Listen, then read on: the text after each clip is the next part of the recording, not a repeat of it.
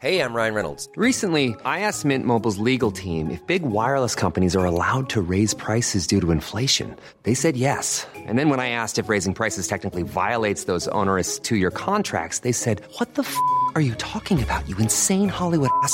So to recap, we're cutting the price of Mint Unlimited from $30 a month to just $15 a month. Give it a try at mintmobile.com slash switch. $45 upfront for three months plus taxes and fees. Promo for new customers for limited time. Unlimited more than 40 gigabytes per month. Slows. Full terms at mintmobile.com. Bonjour, bonsoir, bon après-midi à toutes et à tous. Petite nouveauté dans le podcast cette saison, je vais vous proposer chaque veille d'épisode un petit extrait qui, j'espère, vous donnera envie d'écouter l'épisode complet le lendemain. Et donc voilà, je vous laisse avec l'extrait du jour et je vous dis à demain pour l'épisode complet avec l'invité du jour. Nous, on n'a que trois ans et demi, donc tu vois, on a encore le temps de, faire des, des compromis, j'espère pas. Pas des gros compromis, mais de fait... euh, euh, les questions se reposeront, mais euh, au-delà des valeurs, tu vois, des cases à cocher, écologie, euh, sociale et toute la partie santé, il y a aussi le, les dilemmes de RH que tu peux avoir, tu vois. Et ça, moi, j'assume, et même, je suis très transparente vis-à-vis de mes salariés. Là, aujourd'hui, c'est, on est tous très proches, on partage vraiment ces valeurs-là.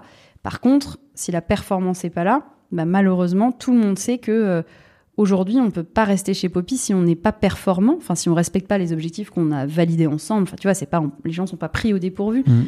Mais je pense que c'est important aussi d'être transparent en tant que patron, de dire euh, voilà l'objectif. Et en fait, euh, on fait tout pour que tu y arrives et qu'on y arrive ensemble. Mais si tu n'y arrives pas, c'est aussi de la transparence et de la bienveillance de dire bah on arrête, tu vois. Et ça, je trouve ça très dur en tant que chef d'entreprise parce que parfois tu adores les gens, mais c'est pas le même sujet, tu vois. Et, et ça, c'est très très dur. Et je pense que je leur dis toujours à l'équipe, faut être schizophrène en fait quand t'es chef d'entreprise. Et je pense d'ailleurs que les chefs d'entreprise sont des sociopathes, sincèrement, parce que À ce euh, point, tu crois? franchement, je pense un peu. tu, tu te vois comme sociopathe?